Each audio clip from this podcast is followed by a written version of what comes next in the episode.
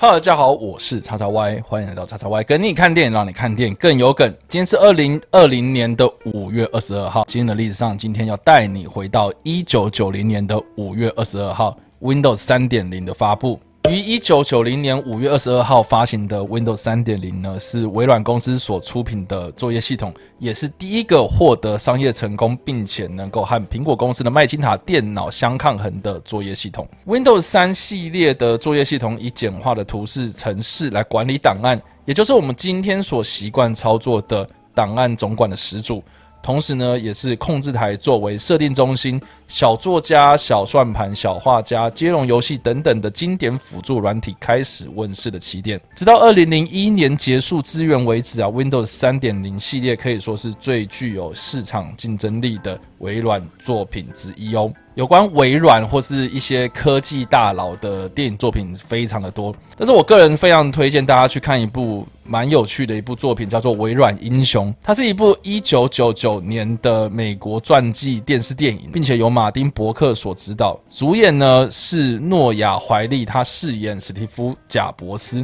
安东尼·麦克霍尔呢饰演比尔·盖茨。所以呢，主要呢就是在描述早期的贾伯斯，也就是苹果电脑和。比尔盖茨，也就是微软公司，他们两个人在斗争的故事。电影的故事呢，是从一九七零年开始啊，到一九八五年，史蒂夫贾博士他在三十岁生日当天呢，被执行长赶出。苹果电脑那一天做结尾，并且描述了1970年到1985年代家用电脑的发展历程。大家想一下啊，苹果开始受到欢迎，也就是在 iPad 啊、iPad 啊、iPhone 推出的大概时间点是在2001年到2010年左右。近期为什么苹果会受到这么大的欢迎呢？也是在千禧年之后呢，史蒂夫·贾博士在大刀破斧的之下呢。改造了苹果公司的现在的环境。这电影现在看起来是有一点点的过时，但是呢，我认为它就是个时代的产物。或许呢，我们现在回头看看这部电影呢，我觉得也有一种非常有趣的气氛哦。好了，以上就是今天的影片内容。如果喜欢这部电影，或是声音，或是想要看到更多有关电影或者历史的相关资讯，